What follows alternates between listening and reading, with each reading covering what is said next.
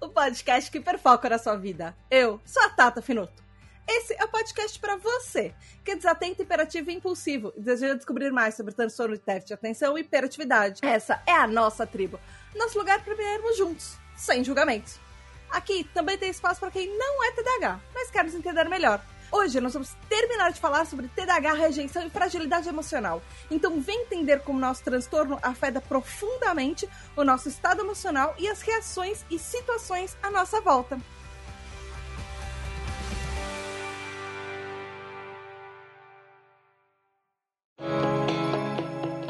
Com o apoio de Bicho de Goiaba, Brazucas pelo Mundo e outros parceiros, te convidamos para a sétima edição da campanha O Podcast é Delas. De 1 de julho ao dia 31, participe com um ou mais episódios do seu podcast. Basta ter uma ou mais mulheres participando do seu episódio, declarar a sua participação na campanha e nos enviar o seu episódio concorra a prêmios exclusivos nessa edição. Para saber mais, acesse o podcastdelas.com.br e leia o edital. Esperamos você! Hashtag o podcast delas 2023. Uma atitude simples que muda a podosfera. Por mais mulheres nos podcasts.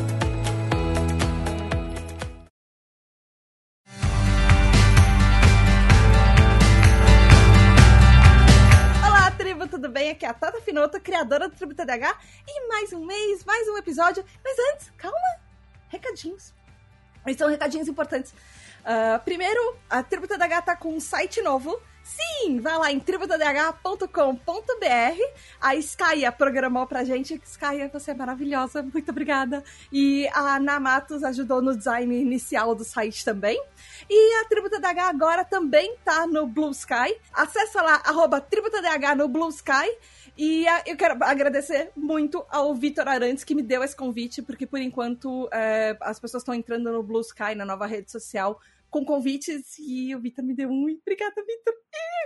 Não esquece que todo o trabalho da Tributa DH depende de você para continuar então, vá lá em apoia.se barra TDH e seja um TDH Hyper, porque os TDH Hypers têm coisas maravilhosas. Por exemplo, um grupo secreto de apoiadores maravilhoso, cheio de gente muito legal para você conversar 24 horas por dia.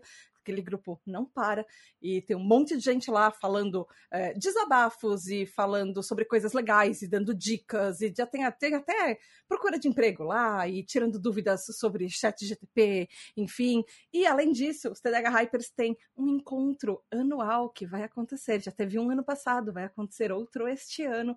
E só os TDH Hypers participam. Imagina, um evento só cheio de TDH para você ir. E de repente você levar a pessoa que você gosta, seu parceiro, alguém que você tá junto, assim, para conversar com outros neurotípicos, para entender TDAHs e um monte de TDAH para você conversar, pais e mães, enfim, é muito legal. Além disso, TDAH Hypers participam das gravações, escolhem o tema. O tema desse mês foi escolhido por TDH Hypers.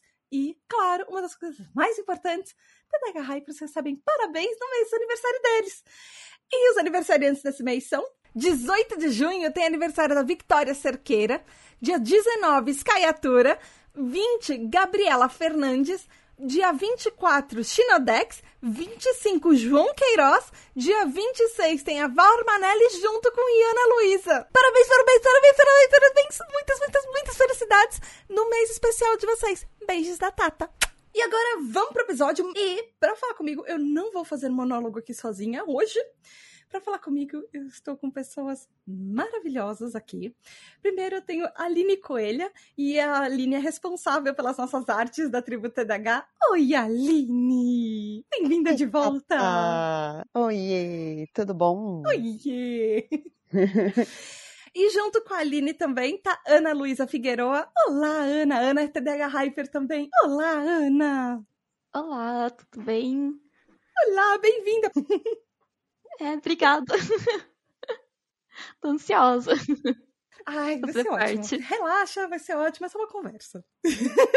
e também, aqui, para fechar o time hoje, Malu Fornagieri. Malu também é admin lá do, da, do grupo da Tribo TDH.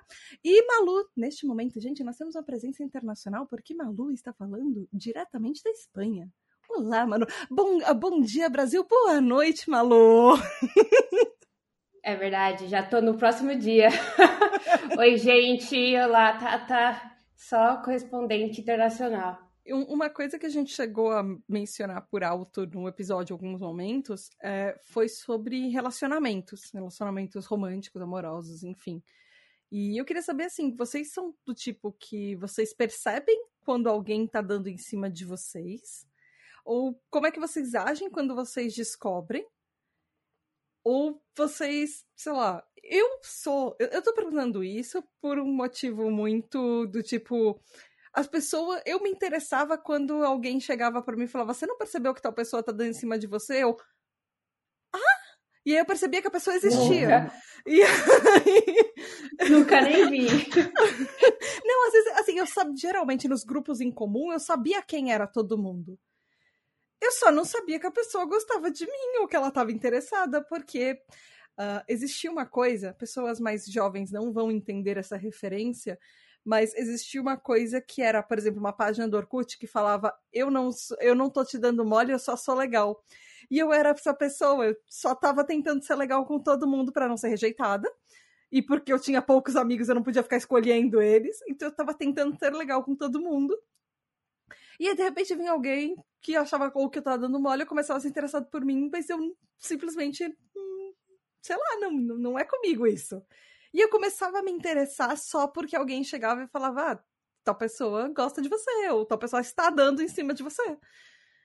Vocês, como é que vocês eram? Vocês tinham muitos crushes, assim? Não, ao contrário, não vamos, o crush eu vou deixar para mais tarde, mas vocês percebiam quando tinha alguém que, que dava em cima de vocês? Como é que vocês eram com não. isso? Vocês, vocês percebiam logo? Vocês não percebiam? Vocês precisavam não. que alguém desse um toque, sei lá? Alguém tinha que falar pra mim. Com certeza. E é, eu sou autista e TDAH, então assim, eu não entendo o rolê de dar em cima dos outros. Pra mim, não, pra mim essa, essa pessoa é muito esquisita. Tipo, ela veio aqui e agiu muito esquisito e eu não saquei. E aí o pessoal fica, mano, você não tá entendendo as mensagens, tá? E eu ficar, que mensagem? que mensagem, gente, não tem mensagem nenhuma para ver. Eu, eu não consigo. É, e, assim, eu não consigo mesmo, no sentido de que a pessoa vem e aí me chama para sair e eu penso, nossa, legal, essa pessoa quer ser muito minha amiga, né? A gente vai pro cinema, vai ser. meu, a gente vai ser muito amigo. E a pessoa já tava pensando que eu tava super na dela. E eu não consegui entender até, até ela me falar explicitamente, na verdade, eu gosto de você. Ou, tipo, o que mais acontecia era a pessoa achar que eu era fora da realidade. Nossa, ela veio, ela aceitou, e aí e aí eu não entendi o que aconteceu, porque aí parecia que ela não queria ficar comigo, e aí foi embora. E, eu, e a pessoa fica completamente confusa, assim, que era o mais, o mais clássico. Olha, no meu primeiro encontro com meu noivo, ele me chamou, era SMS na época. Ele, ah, vamos tomar um sorvete, não sei o quê. E assim, eu já tava interessada. E eu achava que ele tava interessado. Mas eu fiquei assim, será que eu tô assumindo que é um encontro e não é um encontro? Então eu fui e perguntei direto, é só nós dois?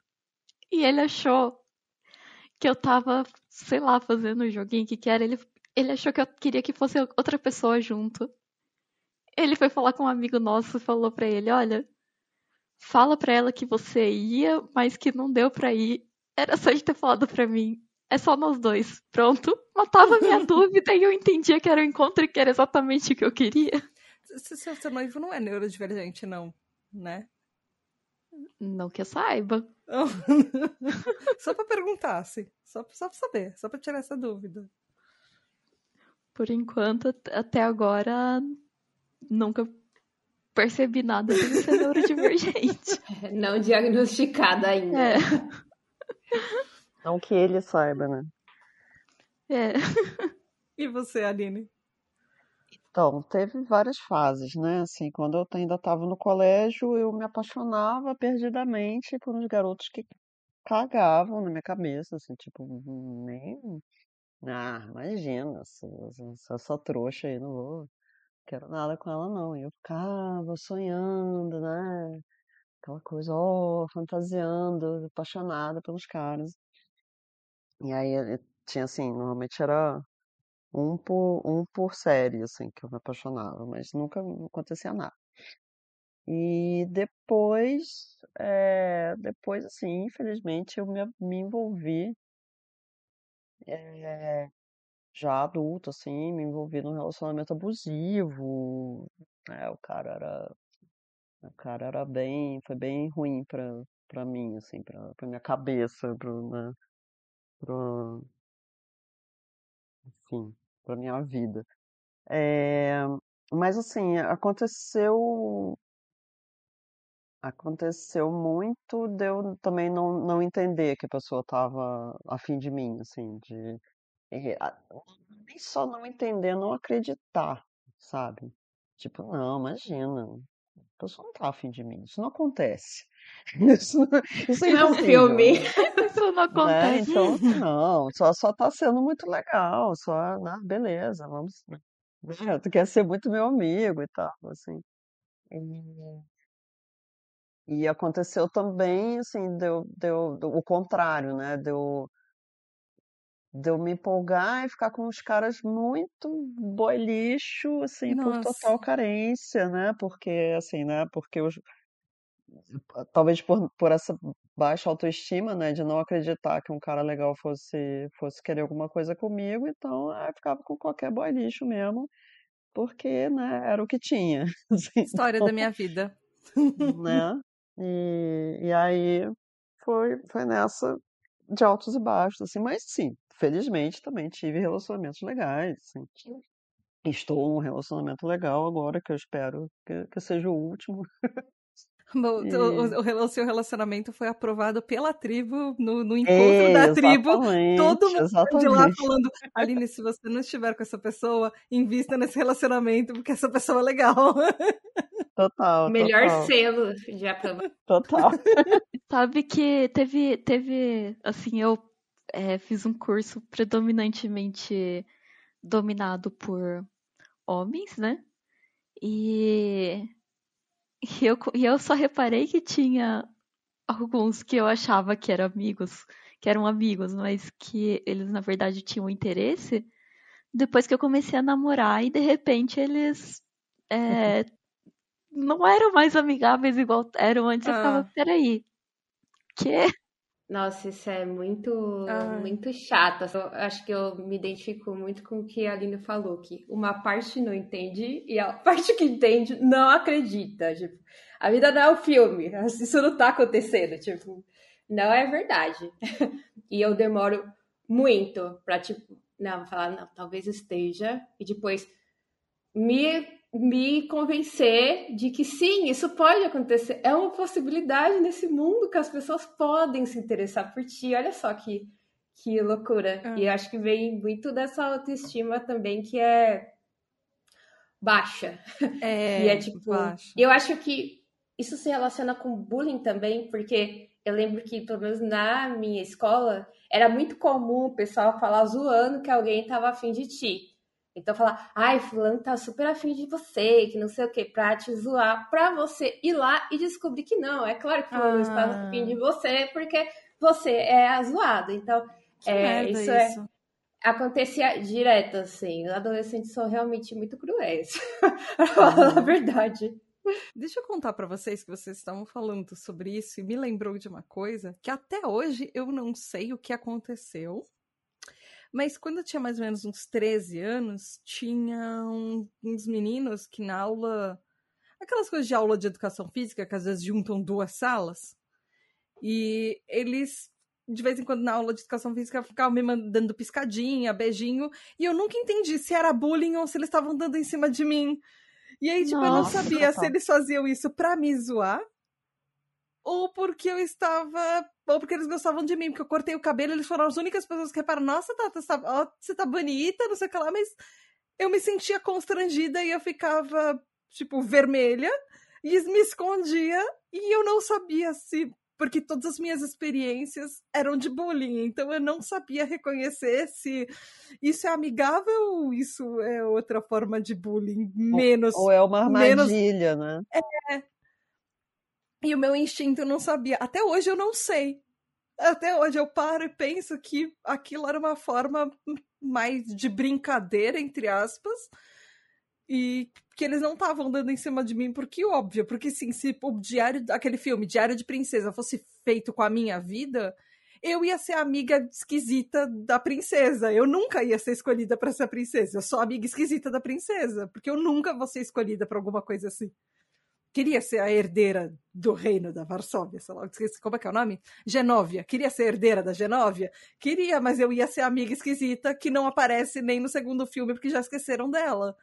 Mas... Nossa, eu sempre tive esse pensamento de que eu ia ser a, a, a amiga esquisita, figurante. Também sempre tive esse pensamento. Eu queria ser protagonista na minha própria vida, mas às vezes eu não tenho essa sensação de que eu sou protagonista na minha própria vida. E, mas assim, e o contrário, vocês tinham crushes e assim, vocês uh, sei lá, vocês tinham aquela admiração à distância, ou vocês iam lá e falavam pra pessoa, ah, tô, tô afim de você. E quando vocês falavam, qual era a reação?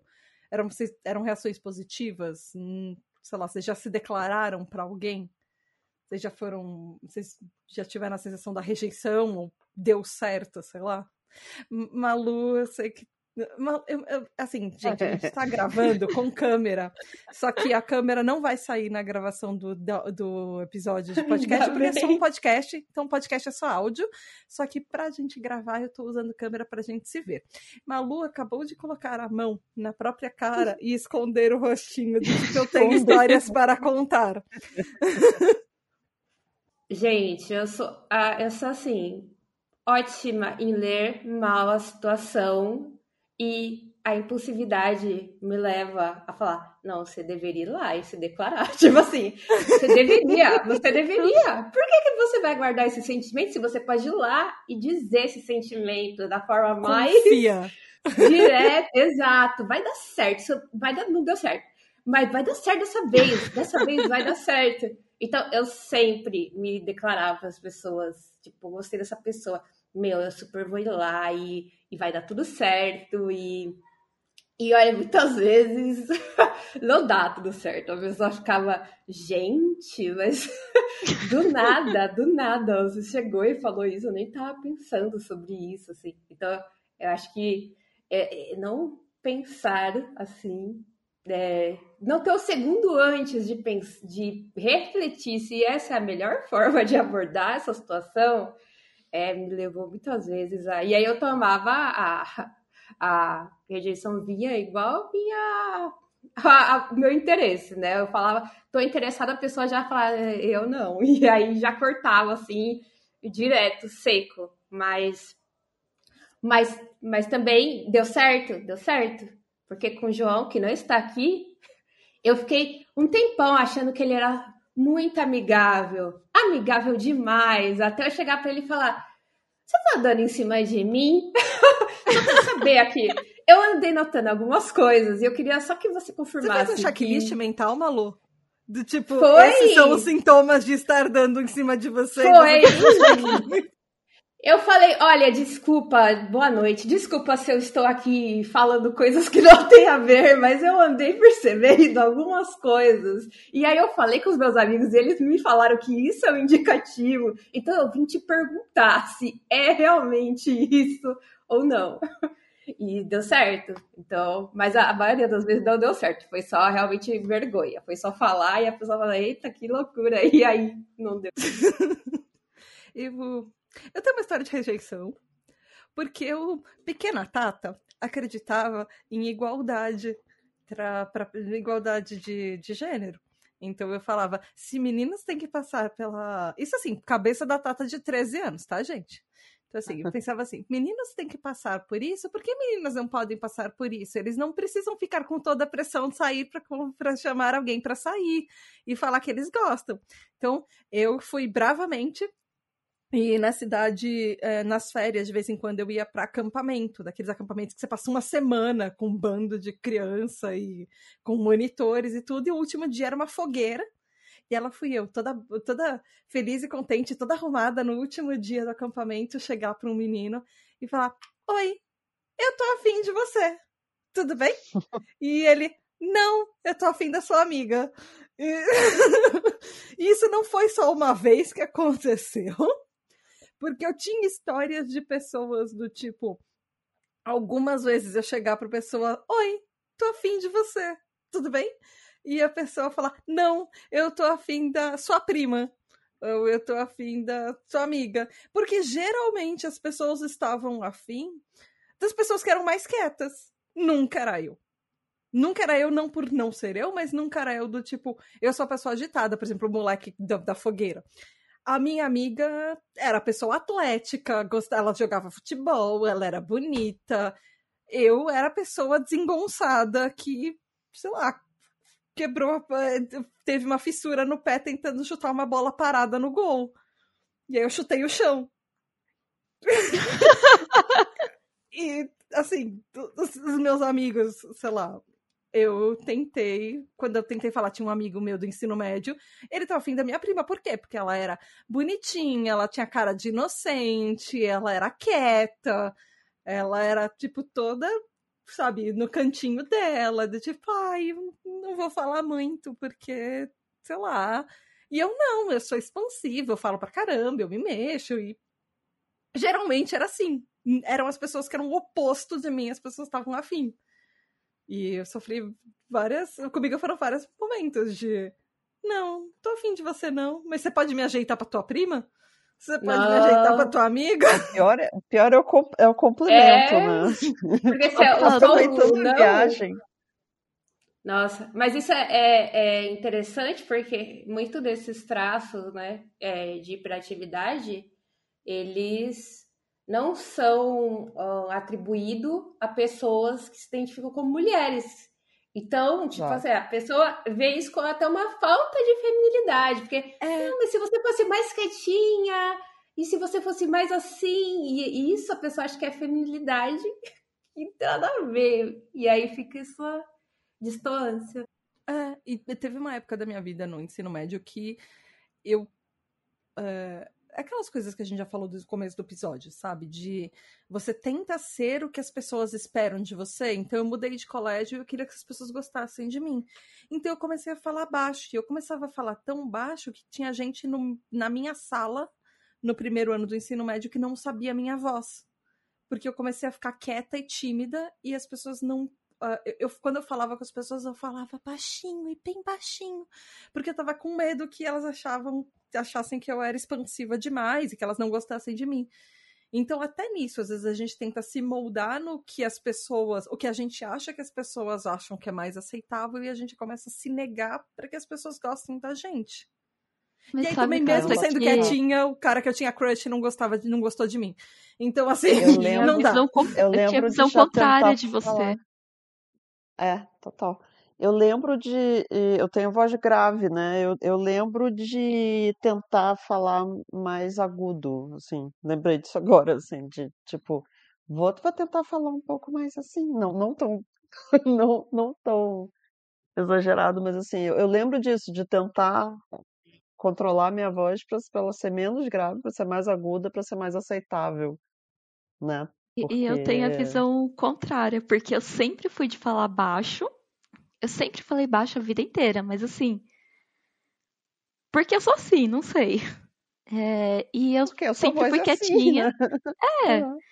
E eu sempre fui a pessoa que ficava quietinha no canto, assim, a menina que ficava quietinha com o cara inocente no canto dela, porque eu tava ali no mundo da lua, né?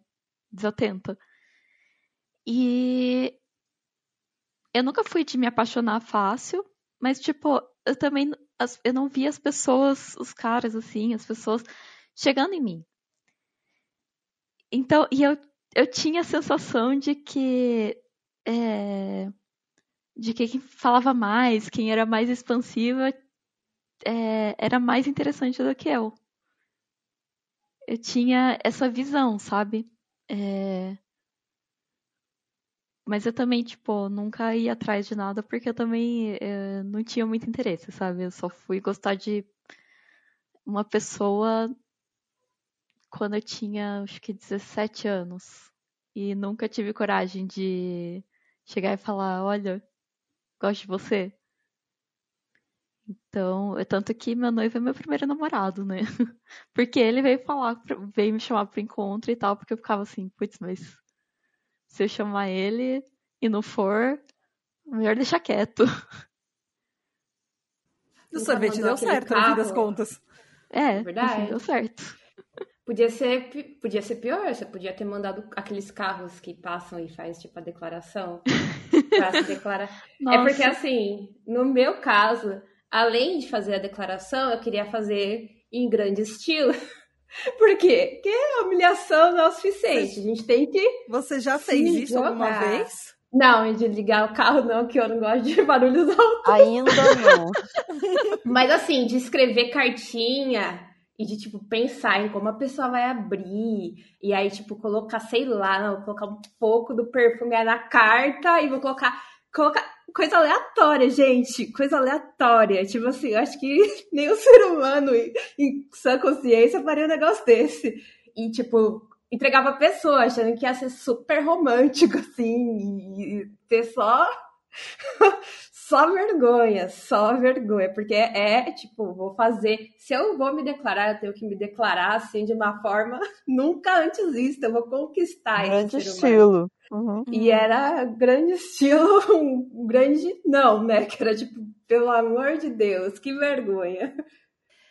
Eu acho que uma coisa que eu quero complementar, talvez seja uma dica para você que, não sei, se tá ouvindo esse episódio, você tá afim de uma pessoa TDAH ou talvez uma pessoa autista, nunca se declare começando com eu tô afim de alguém e eu não sei se essa pessoa gosta de mim, falando com a pessoa para quem você está tentando se declarar. Eu já passei por essa situação e a partir do momento que o menino estava tentando se declarar falando assim para mim, eu já falei, pronto, não sou eu. Se ele tá me falando isso, é porque ele gosta de outra pessoa que não sou eu. Todas as minhas esperanças acabaram nesse momento, eu quase comecei a chorar. Aí ele teve que me explicar, depois de dar uma volta de meia hora, que a garota era eu. E, assim, gente, isso não se faz com uma pessoa neurodivergente. Você dá a entender que você está afim de uma outra pessoa para tentar entender se ela também tá afim de você, para depois você se declarar, você não faz isso. Nosso pensamento nem sempre chega no um mais um igual a dois. É não, ele mais ele igual a outra pessoa, eu tô aqui sobrando no cantinho. Então, É, eu sou a favor de todo mundo ser direto e sincero, porque adivinhar também não é comigo, não. Ah, não. Gente, mas eu, eu, eu, eu sempre vivi o, o drama de ficar gostando da pessoa em silêncio e né, aque- nem aquele meme, não vou ficar olhando até que me entendas. Porque assim, não, assim, eu, eu tentava conquistar a pessoa por atitudes e tal, assim, mas eu nunca cheguei e falei assim, ó, então, e aí, né, o que que vai ser? Não, não consegui, nunca consegui fazer isso. É, as coisas acontecem, assim, quando aconteceu foi tipo, deu um clique dos dois lados e aí rolou, mas é, essa coisa de ou perguntar diretamente, e aí, né, você tá a fim de mim, eu tô achando isso e tal, ou então falar diretamente, não, assim, mas aconteceu muito, né, na, na adolescência, no colégio e tal, de eu ter uns crushes e ficar assim, ó, apaixonada e, e, e todo mundo percebia, inclusive o sujeito, e, e ficavam rindo da minha cara, né, porque eu era a que tomava toco. Então a certeza de que eu ia tomar toco se eu me declarasse era tão grande que eu negava, não, imagina, não, não gosto dele, não, não, que isso e tal. Enfim, aí foi se É, eu acho que- construindo esta eu que todo autoestima mundo- zoada. Eu acho que todo mundo devia saber quem, quem que eu gostava lá no colegial, porque ficava o dia inteiro assim, yeah, olhando assim, né, na sala de aula, imaginando cenários de como ia ser nossa vida. casamento, Os filhos, filhos. os netinhos. Aí nunca Ah, conversei com a pessoa, né? Ah, mas eu, olha, eu falei sou a nada. pessoa que fala, mas eu também sou a pessoa que imagina, tipo assim, na minha cabeça como que ia ser. Eu ia lá, ia falar, e a pessoa ia tipo, nossa, realmente, essa declaração foi incrível. Aí a gente ia ficar junto, aí a gente ia adotar cachorros, aí a gente ia morar junto. Aí já tô pensando lá na frente de, tipo, qual música vai tocar no nosso casamento, tipo, coisa nada a ver com nada. E aí, é, é, que também é o, o outro problema, que é assim, até o crush tá, beleza, consegui, conquistei o crush, agora não sei o que eu faço, porque parece que todos os passos que eu quero dar já é tipo, beleza, então o que, que vai acontecer amanhã? Amanhã a gente já tá namorando, na próxima semana a gente já tá casado, mês que vem a gente já tá morando junto, essa é a progressão das coisas. É eu nunca fui de emoção. fazer isso, de ficar planejando coisas. Eu, eu não conseguia planejar muito à frente de talvez uma semana, porque eu tive muitos namoros que o máximo que eles duravam foram dois meses.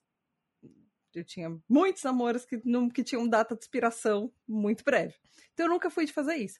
Em compensação, o Andrei, que é a única pessoa que durou um ano e agora a gente está oito anos juntos, é, eu tenho há cinco anos uma pasta no Pinterest com vestidos de noiva, com rocor de, de vestidos de madrinha, com decorações e bolos, e pensa nas músicas de entrada. Ele vai me pedir em casamento? Não.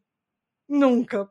Ele fala que ele vai, mas eu já desisti. Aí já entra a parte do hiperfoco de fiz isso, hiperfoquei, fiz uma pasta inteira no Pinterest, ela está lá completa demorou mais de três anos, eu já desisti agora nesse momento. Eu estou focando em eu quero adotar um próximo gato. Então. o, o meu cunhado, eu tenho assim. Eu tenho aquela quase certeza que a gente não dá certeza porque não tenho diagnóstico oficial. Mas eu tenho quase certeza de que ele é TDAH predominante hiperativo. Por várias questões. É, tipo, ele tá num sábado de manhã cortando grama de uma colega de trabalho porque ele tava entediado. É... Não é porque ele tá afim da colega de trabalho? Hã? Não, ele não. não tá afim não. da colega de trabalho? Não, não, meu cunhado. Não. supermercado Ele é, ele é, esse, não, esse meu cunhado, ele é, ele é realmente muito hiperativo.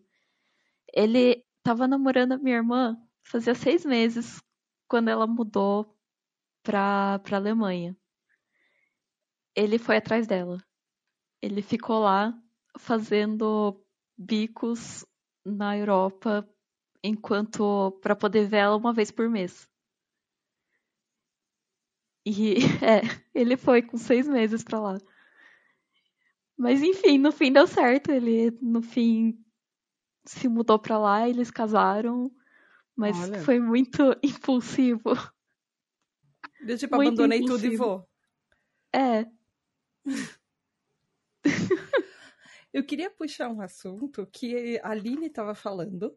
E, inclusive, é uma pergunta. A única pergunta que a gente teve nesse episódio foi de Carol Albu- Albuquerque, que é TDAH Hyper. E ela perguntou assim: vocês já ouviram falar em limerência e a relação dela com o TDAH? E aí eu fui pesquisar o que que era a limerência, porque eu não sabia, eu nunca tinha ouvido falar isso. E eu descobri que eu tô muito desatualizada, porque esse termo limerência foi criado em 1979 ou seja, um pouquinho antes de 1980, ah, por uma psicóloga chamada Dorothy Tenove.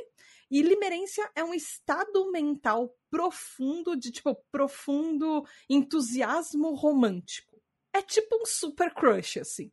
E ela, essa, essa psicóloga, ela lançou um livro, inclusive, chamado é, Love and Limerence, uh, The Experience of Being in Love, ou seja, da, a tradução desse livro é Amor e Limerência, a experiência de estar apaixonado.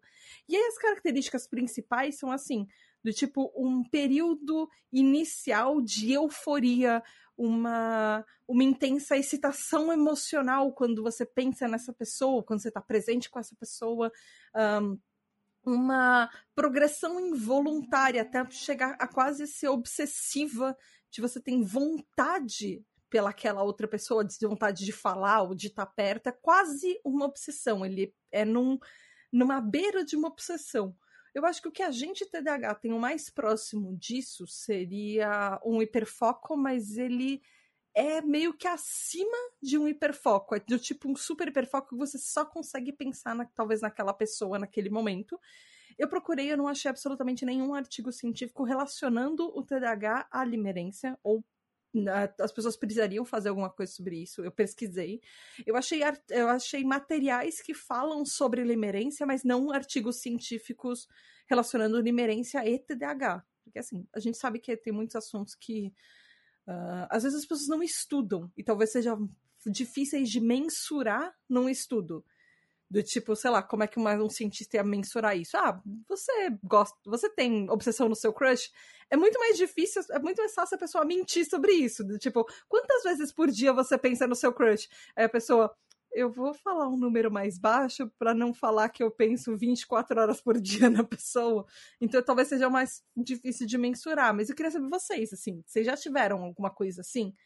Uma obsessão que talvez fosse acima do hiperfoco. Por que eu tô perguntando isso? Porque eu sei que no TDAH, quando a gente tem uma pessoa que a gente gosta, é muito comum a gente não saber se é amor ou é hiperfoco no crush.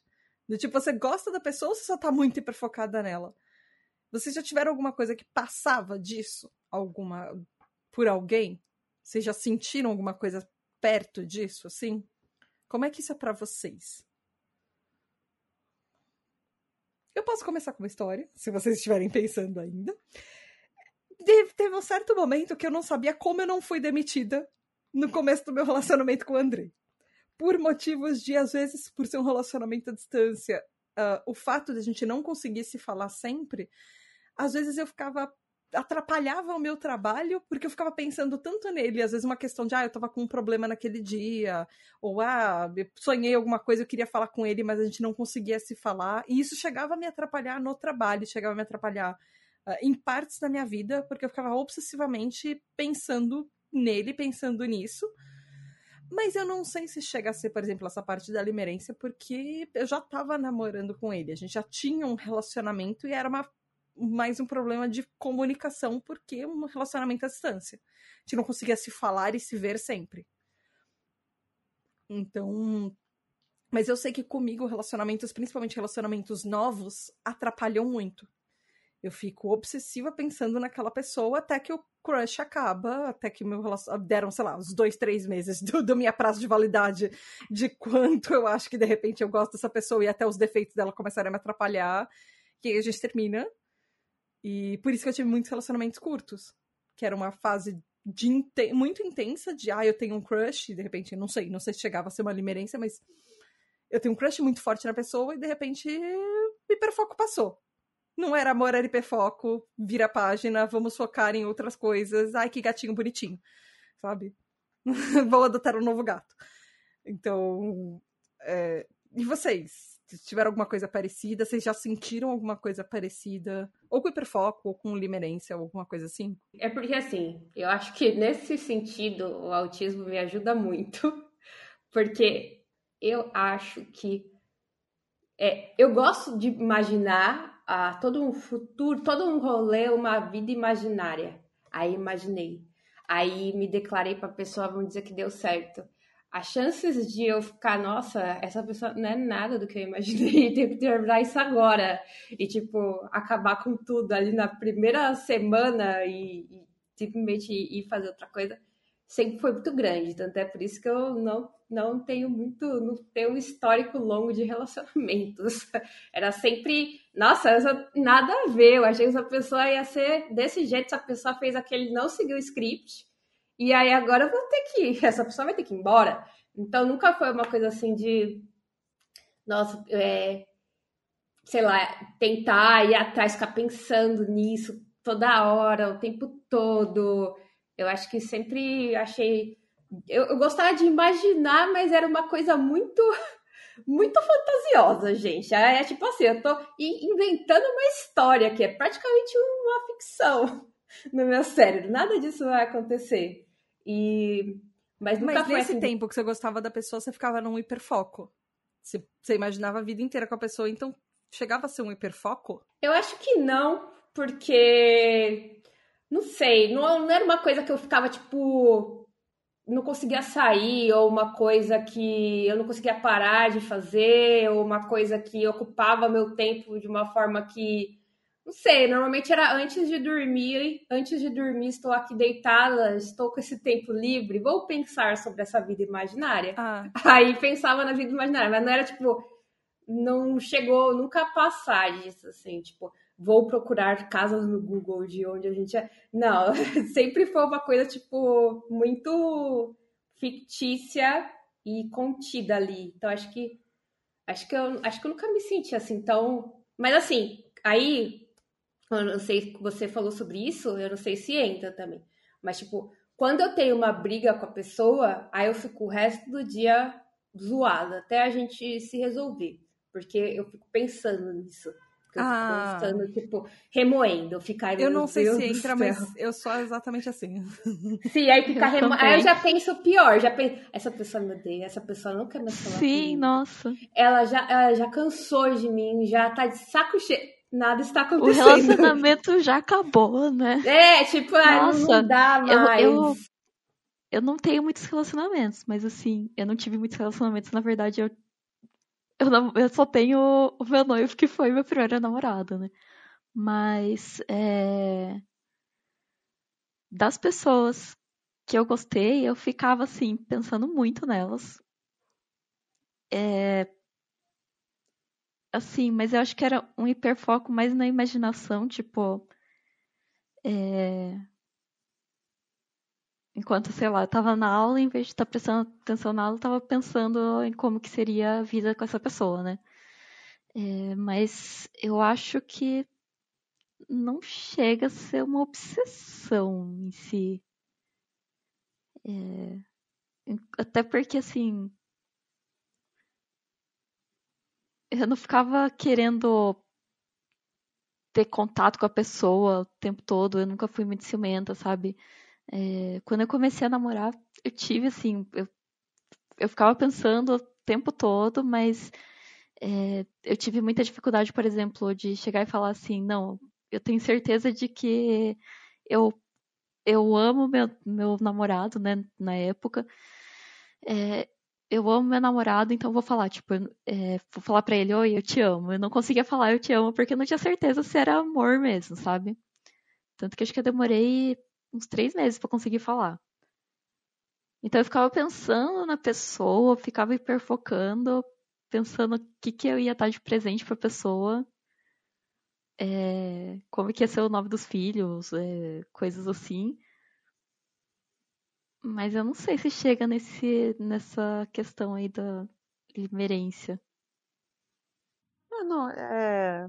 Bom, eu como pessoa mais antiga, portanto, com mais experiências na, na é, tanto no, nos crushes reais quanto imaginários e relacionamentos e tal. É, eu acho que eu já passei em, em alguns, né, com algumas pessoas um, perto dessa limerência aí. Na verdade, eu teria que ler mais sobre para ver se realmente se encaixa, né? Se, se é uma coisa. Porque, assim, essa descrição que você me deu, Tata, me parece uma coisa meio, meio beirando o obsessivo, assim, né? Então... Eu falei com a minha psicóloga e ela, para tirar a dúvida, ela falou exatamente o que você acabou de falar. Isso me parece algo beirando o obsessivo. É, né? Beirando e talvez, então... é, talvez tenham problemas maiores nisso. É, é, é. Então, assim, é, eu quero acreditar que, que não chegou a isso, mas assim, é, rolaram sim, rolaram sim, é, fases em que eu só conseguia pensar na pessoa e tal, e, e, e, na verdade era mais quando a coisa não, não acontecia no concreto, sabe? Ou quando era um, um relacionamento difícil e, e, enfim, ou quando, ou quando era imaginário só, quando nunca, nunca chegava, era só um crush que era só eu que namorava a pessoa, né? A pessoa não tava nem sabia da minha existência. Você tava apaixonada pela, pela imagem que você tinha, né, da pessoa. É, total. E, e eu lembro, assim, de, sei lá, do, do- da adolescência, pré-adolescência, assim, com, sei lá, eu era apaixonada pelo Roy do Menudo. né? Então, então, é, né, aí também ficava na, na escola pensando, né, não, imaginava várias cenas, assim, várias situações.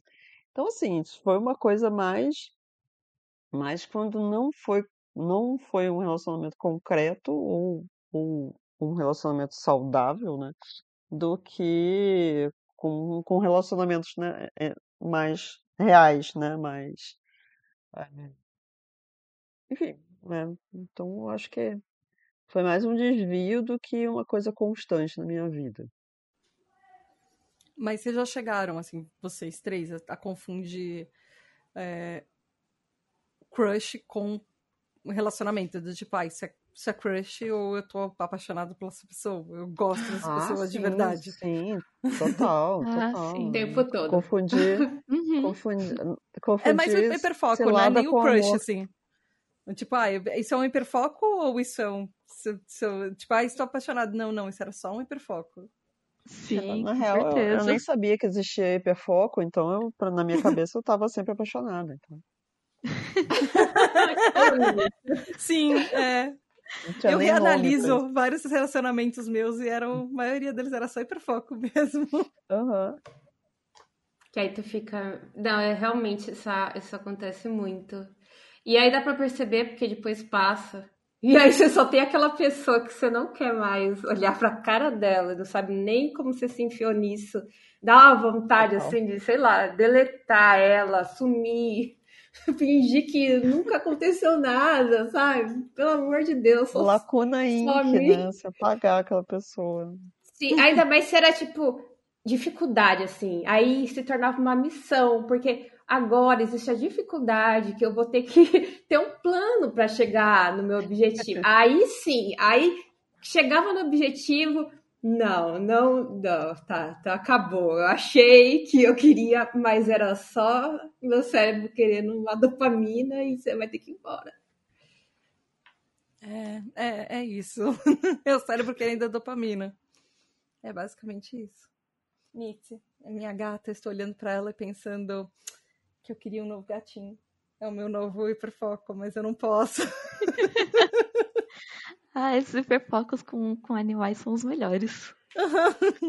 Não quando você tem um gato que é velhinho e mal-humorado. É o caso da minha. Então não dá. Ela, ela me proíbe, assim.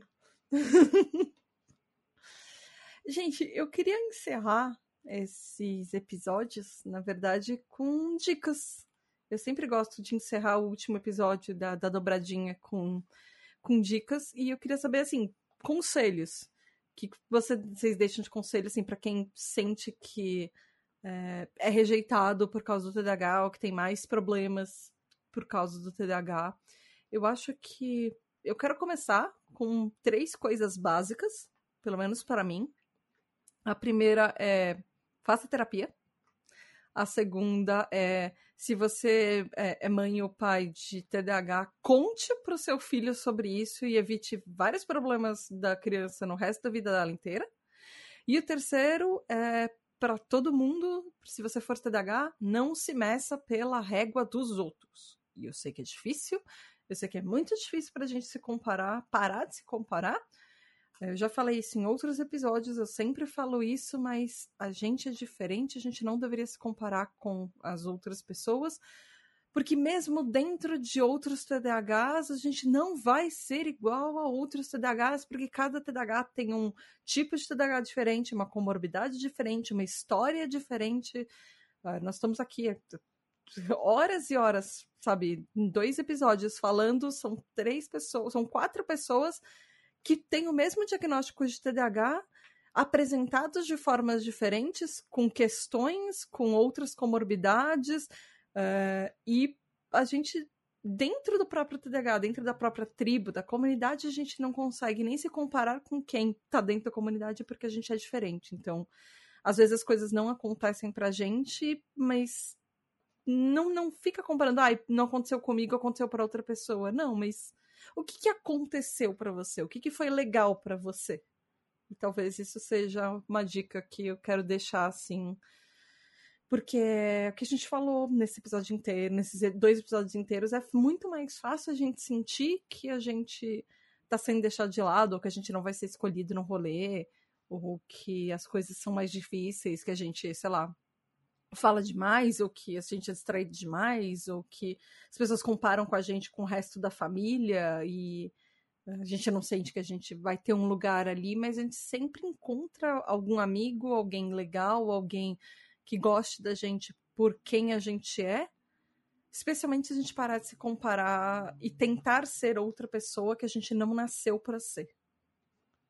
Eu acho que eu queria deixar isso, assim. E vocês, o que vocês deixariam, assim, de recadinhos finais, considerações e dicas? Olha, eu acho que essa coisa da, de não se medir pela régua dos outros e é, fazer terapia é assim. Acho que é o mais importante, sabe? Porque.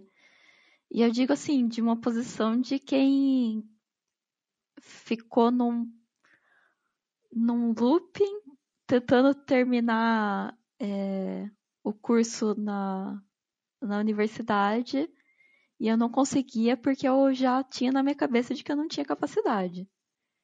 Então, assim, e eu só consegui, eu vou, e eu, tô, eu terminei agora. Yay! Pô, é, é, e assim, foi porque eu tive o diagnóstico e eu finalmente aceitei que, que tudo bem eu ser diferente e que é, e que eu não, não, não tá errado eu ser assim, sabe? Tipo, eu demorei 13 anos fazendo os cálculos aqui, 13 anos para terminar um curso de 5 anos.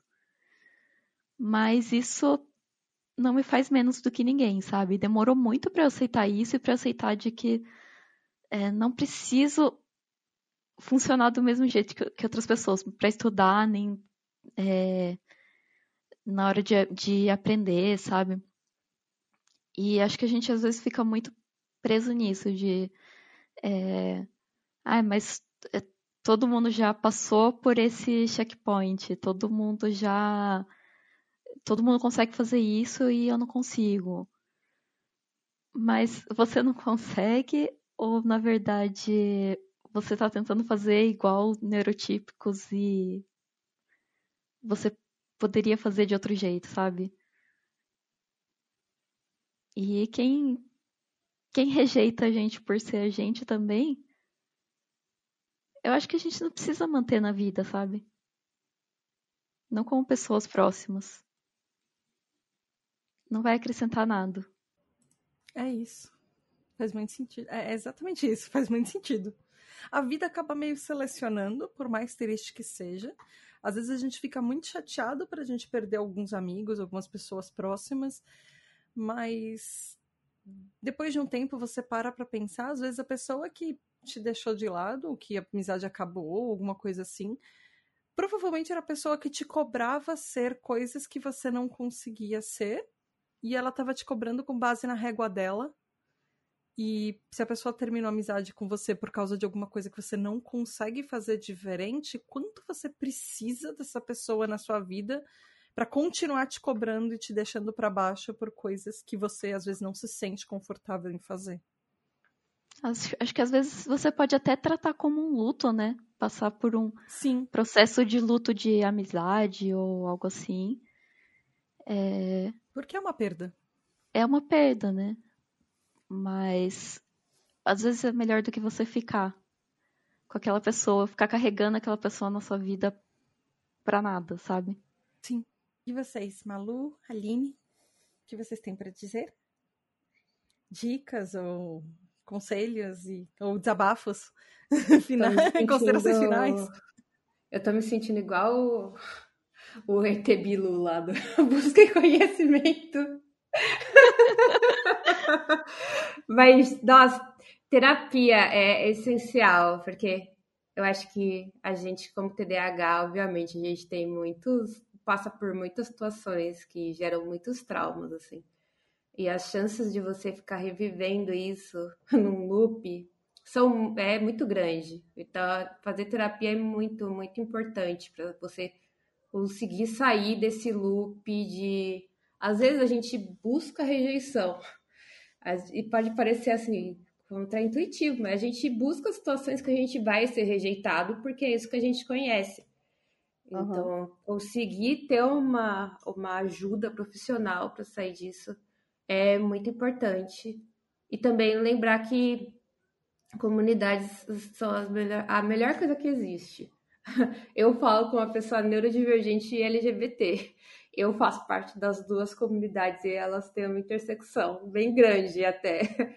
Uhum. E pois é, e existe assim, é muito gostoso você conseguir encontrar um grupo que você consegue ler as coisas e falar, tá, não estou sozinha. Mesmo que seja uma coisa é, que você não é amigo das pessoas ali, mas de você conseguir ver essa, essa vivência que as pessoas estão tendo é, é muito reconfortante para você lembrar que não, você não está sozinho, calma, você não está quebrado, você não está errado, tá tudo bem, tá tudo bem ter 30 milhões de sentimentos super intensos. Acontece, existem pessoas que também passam por isso e a gente tá todo mundo junto. É, é sim, sim. Muito. Porque. E assim, no, no fim, mesmo que você não conheça as pessoas da, da comunidade, do grupo, tem, vão acabar, inevitavelmente, tendo pessoas que você se identifica mais, você vai acabar se aproximando mais dessas pessoas, de repente viram amizades. Viram pessoas próximas que você leva para sua vida por causa de algum interesse em comum, alguma coisa que. Toda amizade nasce de um interesse em comum assim, desde assim, que a gente era criança na escola, pode ser porque, sei lá, todo mundo tinha o coelhinho da Mônica e a gente gostava de coelhos. e aí a gente virou amiga da Aline Coelha, porque ela é o coelho. mas assim, tudo, tu, eu tiro piadinhas à parte, mas tudo, toda amizade nasce disso, de alguma coisa em comum. E por mais que, sei lá, seja uma comunidade que você não conhece ninguém, é, exatamente isso, Malu. A gente acaba encontrando coisas que nos ligam com as pessoas. E tudo bem você, de repente, entrar numa comunidade e você falar, ah, esse lugar não é para mim, não me senti em casa, procurou uma outra e tem uma, um monte de mini comunidades dentro da, dos lugares. Assim, poxa, a quantidade de grupos de TDAH que tem, quantidade de grupos LGBTs que tem, quantidade de grupos, sei lá, de pessoas negras que tem, ou de pessoas indígenas, sabe, falando sobre assuntos e, e de repente coisas que para você são importantes. E você sente, ah, hoje aqui eu me sinto é, mais em casa em um momento, ou às vezes lá eu me sinto mais em casa em outro. É importante isso. Voto com a relatora, terapia. e autoconhecimento, né? É, claro, total, não se não se medir pela régua dos outros, mas assim, para a gente conseguir não se medir pela régua, régua dos outros, a gente tem que se conhecer. Uhum. Então, assim, se conheça loucamente, se observe, se, se entenda, entenda como se, como você funciona, para poder, inclusive, ajudar quem gosta de você a, a também, a, a, né, aquela coisa, né, amiga, me ajuda a te ajudar, sabe? É, é, é verdade isso, assim, você às vezes precisa ensinar os outros que querem te ajudar como fazer isso, que as pessoas também é, não, a gente não vem com manual, né? Então é importante a gente se conhecer para poder falar, não, olha só, eu funciono assim, assim, assim. Eu sei que isso aqui pode te incomodar, então vamos ver como é que a gente vai trabalhar isso, né? Para não, para a gente também não, é, é um mecanismo também para a gente não cair nessa coisa que Malu falou de, de buscar a rejeição, porque é um lugar que a gente já conhece, né? Uhum. É, como, como parar esse, esse processo? Não, não vamos, vamos fazer diferente. Né? Então, vamos se conhecer para poder ajudar a quem gosta da gente também a ajudar a gente. Até porque Sim. não é tudo que funciona para todo o TDAH, né? É, exato. Exato.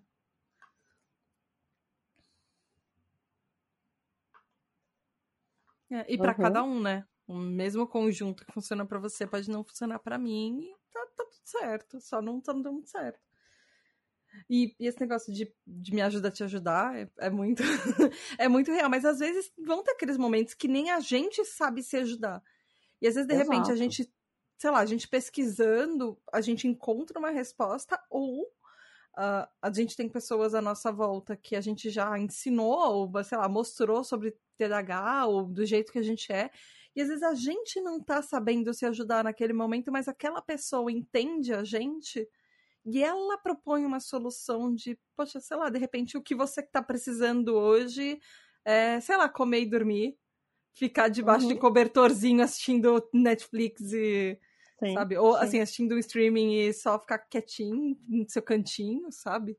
Às vezes você não percebeu o que você precisa, mas a outra pessoa, pela convivência, entendeu que você tá num dia meio abalado, assim. Você tá num dia de só quero ficar no meu cantinho aqui. E às vezes é importante isso também. Sim, Mesmo que a gente muito, não entenda. Muito importante. É um processo. Uma coisa que eu lembrei agora, é, que eu acho legal de falar, é que eu falei, inclusive, isso há pouco tempo para um amigo meu que também é TDAH e, e, e também estava no, no, momento de desabafo, assim, comigo. Eu falei para ele, cara, uma coisa que eu aprendi nesses últimos anos, assim, é que basicamente ser TDAH é a gente entender que a gente vai precisar recomeçar muitas vezes. Nossa, sim. Sabe? É, é, em tudo, em tudo na vida, né? No, no, nas amizades, no trabalho, no, nos relacionamentos, na família, a gente vai chegar a um ponto que alguma coisa vai parar, que funcionava antes vai parar de funcionar, a gente vai ter que parar, dar um respiro e recomeçar. E beleza, e é isso. Aceitar isso é importante também para a gente não ficar carregando um peso de, de culpa, de ai meu Deus, né? Eu quebrei de novo, né? alguma coisa assim. Não, isso é, é entender que a gente precisa recomeçar de vez em quando. Uma coisa que você falou aí que eu, eu é, me identificar muito dessa, dessa coisa de, de recomeçar, porque eu já senti culpa na terapia, porque uhum. eu fiquei assim, mas eu tinha melhorado, como que eu caí de novo nisso? Não é possível, tipo, eu não, não hum. podia hum. Ter caído nisso de novo, mas, mas acontece. E às vezes a gente até precisa cair no mesmo problema ali de novo para realmente resolver, sabe? E porque o nosso cérebro não necessariamente funciona com processos de aprendizados lineares do jeito que as outras pessoas. A uhum. gente uhum o nosso cérebro esquece de consultar o arquivo que, de memórias que a gente tem. É, eu chamo de arquivo de vai dar merda. E a gente nem sempre consulta ele para saber se alguma coisa que a gente vai fazer ou já fez tem alguma experiência parecida que vai dar ruim. E a gente acabou caindo no mesmo erro de novo. E de é novo, e do... de novo. E acontece. É o arquivo do Deja Vu, né? Adorei. E, assim, a gente quebra a cara várias vezes, insistindo às vezes no mesmo erro. Uma hora, talvez a gente entenda e consiga mudar hábitos, mas a gente vai precisar de terapia e às vezes. Sim, a gente, a gente não, não é. dá conta de fazer isso sozinho. E o passo né, para gente... trás, às vezes, ajuda a dar dois, três passos para frente também. Exato, exato. O último meu relacionamento abusivo serviu para finalmente perceber que chega de relacionamentos abusivos, chega de relacionamentos tóxicos, porque era uma boa parte do que eu sabia me relacionar. Era relacionamentos abusivos, tóxicos e boy lixo. E aí eu finalmente encontrei o Andrei, mas eu precisei de um tempo de, depois de insistir várias vezes no mesmo erro durante muitos anos, eu fiquei anos sozinha em, me entendendo e prestando atenção mais em mim, pelo menos para mim foi o que funcionou, para finalmente entender o que eu estava querendo e não aceitar menos ou não ouvir das pessoas. Você é muito exigente para relacionamento. E aí de repente quando eu comecei a ser exigente, que deu certo quando eu comecei a parar dos padrões das outras pessoas, já, e você tá ficando velha, procura qualquer coisa, senão você vai ficar sozinha. Então tudo bem, tava ok ficar sozinha para encontrar alguma coisa que era o que eu queria do que ir pelo, pela pressa dos outros no, e errando, continuar errando em coisas que eu insistia. Então, isso pode se aplicar em várias coisas da vida. Sim, é totalmente. Eu concordo super, porque eu acho que a gente que é neurodivergente, a gente tem mais a tendência a se contentar com pouco, porque a gente acha que qualquer coisa que vir tá lucro, porque a gente é zoadíssimo. Então, quem aguentar a gente, a gente vai aceitar, enfim. E a gente não enxerga, tipo, que a gente tem valor também. Você não precisa aceitar qualquer pessoa na sua vida só porque ela entrou na sua vida e vamos, uhum. vamos trabalhar com isso, porque nunca vai ter nada nada melhor. Tem que achar pessoas que elas aceitem que você é por completo. E sim, essas pessoas existem, elas estão entre nós. e você consegue achar, mas você tem que dar esse valor para você mesmo, senão você vai ficar para sempre é. correndo atrás de gente que tem nada a ver com nada, porque você acha que é isso, a vida é só você achar pessoas que mais ou menos ali, só um pouquinho, talvez gostem de uma parte de você. É. E se alguém chegar para você e falar que você é zoado, você é muito complicado, você é uma pessoa muito complexa, você já se afasta dessa pessoa porque já são sinais que ela já não vai te entender. Se ela começa a te ah. descrever sempre com adjetivos negativos para falar que você é uma pessoa muito difícil, então talvez você seja fácil para outra pessoa que não vai ligar e que vai entender você com o seu TDAH e com todas as suas questões, está tudo bem para ela. E tanto amizade, quanto relacionamento, quanto qualquer coisa, você não precisa de alguém que fica te colocando para baixo falando que você é muito difícil e você tem que ficar com aquela pessoa porque ninguém vai mais te aceitar por ser tão difícil. Não. Você pode ser fácil para você mesmo. Às vezes ficar sozinho é uma boa para você se entender de novo e não aceitar menos do que você merece. E ter um pet. Gente, amor incondicional é você ter um pet, ó. Imagina um bicho que vai te amar, independente do que aconteça. Eu recomendo, é muito bom para se você sempre teve rejeição, com pet você vai descobrir o que é o amor incondicional. É o amor incondicional, é. total. Principalmente quando o pet já vem com alarme de você esqueceu de colocar potinho no, a ração no meu potinho, estou aqui te avisando. meu, minha gata veio com esse alarme. Alarme de, por favor, tem, tem um buraco no meio do meu potinho, você pode completar, por mais que ele esteja em volta, cheio de comida, e seu buraco esteja só no meio. Mas enfim. Pet. Exatamente. Me, meus, meus pets não ligam que eu sou neurodivergente. Eu, às vezes eu perco o horário do almoço, e aí o almoço sai mais tarde, aí a janta sai no, na meia da madrugada.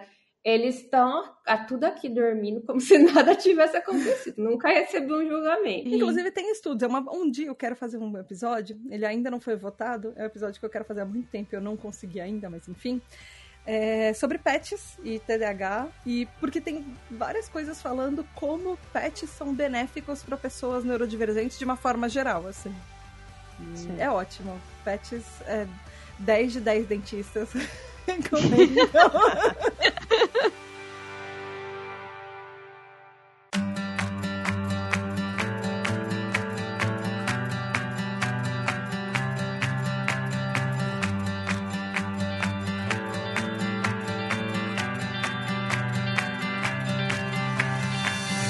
Gente, eu acho que é isso.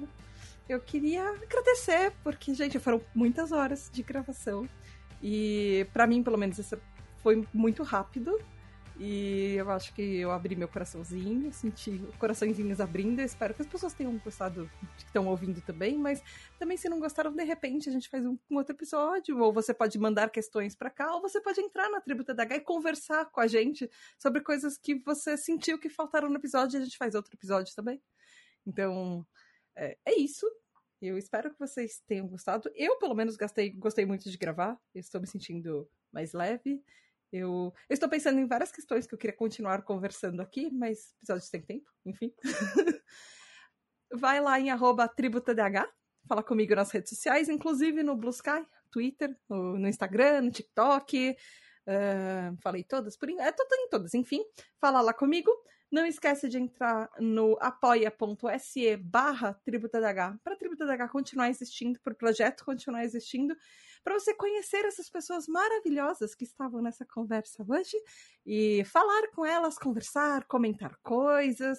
De repente você tem dúvidas, você tem um desabafo, você tem qualquer coisa para falar e tirar do seu peito, tudo bem, a gente está lá para te ouvir. Então vai lá em apoia.se barra TributaDH você faz parte do grupo secreto e esse ano vai ter o nosso segundo é, encontro nacional de TDAH Hypers, ou seja, são pessoas que fazem parte da tribo TDAH do Brasil inteiro se encontrando. É, de repente, esse ano, quem sabe a gente consegue das pessoas que moram fora, que estão na tribo também, quem sabe elas não vêm. E só, só que esse, esse, essa informação ela é secreta e só as pessoas do grupo vão saber quando vai ser e quando vai acontecer, enfim. Se você está só ouvindo o podcast, vá lá, apoia.se barra TributoDH. E, gente, obrigada. Aline, deixe seus contatos, como as pessoas falam com você, além da tribo, como as pessoas te seguem nas redes sociais ou mandam jobs. Então, se quiserem mandar jobs, é, meu portfólio mais ou menos atualizado está em behance.net barra coelha. É, eu no Instagram e no, e no Twitter. No Twitter eu falo muita besteira, mas enfim. No, no Twitter é pra isso. Posso... Você queria falar o quê? Da de doutorado? É, não. é... Enfim, no Instagram e no Twitter eu sou Aline Coelha. E mas eu sou eu moro mais no Twitter, no Instagram eu sou muito eu sou muito bissista. É, é isso, gente, mas o principal é o Manda Jobs, o Manda Jobs é mais importante. Poder comprar a ração dos gatinhos, né? Afinal, a gente falou de pets, então eles são importantes para comprar a ração dos gatinhos, que estão aqui dormindo enquanto eu tô aqui falando, eles estão aqui dormindo juntinhos, coisa mais fofa se não tiver reclamação, eles vão reclamar. Eles vão reclamar, eles vão arranhar minha cara, então não vai ser legal. Obrigada, Aline. Malu, eu que você? agradeço. Oh! Malu, e você? Quem quiser dicas de, de, de Barcelona, na verdade, dicas da Espanha. Quem quiser falar sobre a Espanha, quem quiser me dar dicas sobre a Espanha. Por favor, também aceito, porque é difícil ser neurodivergente e ter que aprender os processos de novo. Mas é, eu sou muito ruim em redes sociais. Eu acho que eu só tenho LinkedIn, eu entro lá de vez em nunca. Mas eu, eu estou no grupo do TDH Hypers e vocês podem entrar lá. Meu nome é Malu, com um alface que ninguém sabe por quê, é muito misterioso. e então é fácil, mas também eu falo muito. Eu falo muito. Toda vez que puxo as estatísticas, eu, eu, eu me escondo pra fingir que não sou eu que tô falando. Então é fácil me achar lá. Mas a gente adora, né? Não, você, pessoa, pessoa que você está ali do outro lado ouvindo, você não vai ter a vida completa sem ver o pack de figurinhas de Malu de, é, é, são packs especiais só de bichos te julgando. É isso. São packs maravilhosos de figurinhas que estão lá no grupo. É, eu, eu me sinto pessoalmente feliz toda vez que eu vejo alguma, alguma das figurinhas. Eu viveria nessas figurinhas.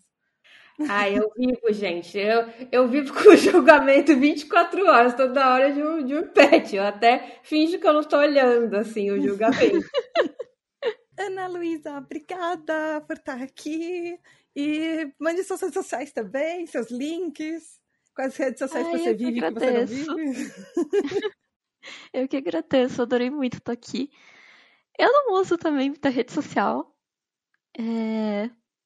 Mas eu posso falar a rede social do, do meu cachorro. Porque ele ah. tem um Instagram. que é Flock Underline Flocosaurus, com K os dois. Aí lá tem, deve ter umas fotinhas que aparece, que apareceu lá, mas aí tem o Flock lá e ele é muito fofo. Muito então bom. podem seguir ele. O Flock é um cachorrinho. Isso, ele é um cachorrinho. é isso, gente. Obrigada. E são esses episódios também. Espero que vocês tenham gostado. E beijos da Tata. Até o próximo mês. Tchau! Então vamos dar um tchau coletivo. Tchau! Tchau! E muito, muito, muito obrigada aos nossos queridos, incríveis apoiadores, os nossos TDAH Hypers da tribo TDAH. Gabriel Nunes, Regiane Ribeiro, André Luiz Carvalho, Edu Caetano, Skyatura, Rafa, Rafael Nascimento, Juliana Velma, Mari Mendes, Andrea Martins, Marina Pullen, Leonardo Loz, Aline Mie, Alex MF, Ricardo Bruno Machado, Lúcia Brunner Titonelli, Alexandre Maia, Nath Ribeiro, Telo Caetano, João Queiroz, Aline Coelho, Juliana Costa, Val Armanelli, João Furtado, Raquel Bank, Paulo Alexandre, Maia Canal, Ana Márcia de Lima, Edson de Carvalho, Tabita Moreira, Diego Quinto, Sara Fernandes, Alu, Roger Lima, Gabriele Varão, Márcio Bueno, Narcisa, Gustavo Pedralino, Mozart Sodré, Tali, Michele, Roberta Graziella Godoy, Kel Bonassoli, Raquel Romani, Lídia Mariani, Ellen Tielli, Fábio Brunetti, Zaya Caroline Duarte, Rodrigo Nowak, Rafael Pinheiro, Paulo Augusto, Marta Martins, Caio Ivo, Cássio Plácido, Maria Luísa, Marcos França, Maria Guizo, Diego Fiuza, Bernardo Ouro Preto, Matheus Rocha, Bruno Rezende, André Barcelos, Amauri, Lucas Alves, Eliane Padilha, Jackson Luiz, Adalton Silva, Biscoito Bolacha, Jean Luca, Ana Tereza, Caio Geraldini, Clarice Arteiro, Marcele, Fernanda Lopes, Roger Delboni, Zé, Fábio Coutinho, Mônica Becker, Thay, Mariana Causado, Cecília Costa, Miguel Vitor, Humberto Miranda, Alexo, Gabriel Alberto, Sandro Tomichi, Giovanna Eloise, Caroline Condé, Jô, Eric Alves, Késia, Luísa Carvalho, Helenilson, Isabela Lima, Camila Moraes, Biel, Aloísa Pássaro, Lucas Adriano, José Martins, Yuri Moraes, Poliana, Ravena Bazana, Amanda Lima, Kiara Campos, Franklin Mello, David Correia, Vitor Hugo, Esteban, Vinícius Pais, Maeli, Juliana Vielo, Estefânia Fernandes, Gil Duarte, Antônio Machado, Ana Luísa, Cor, Rodrigo Rabelo, Amanda Dias, Dani Dias, Guilherme Deboni, Bianca Schiller, Vanderlan Costa, Laís, Ana Lígia Oliveira, Bel Castro, Poliana Oliveira, Clares e Ana Luísa, Vinícius Rolim, Shinodex, Miriam, Virgílio Bepi Mitsu, Raíssa Rochadel, Patrícia Menezes, Tamires da Silva, Eduardo Ranier, Michel Barros, João Paulo, Fabrício Maciel, Vitor Troc,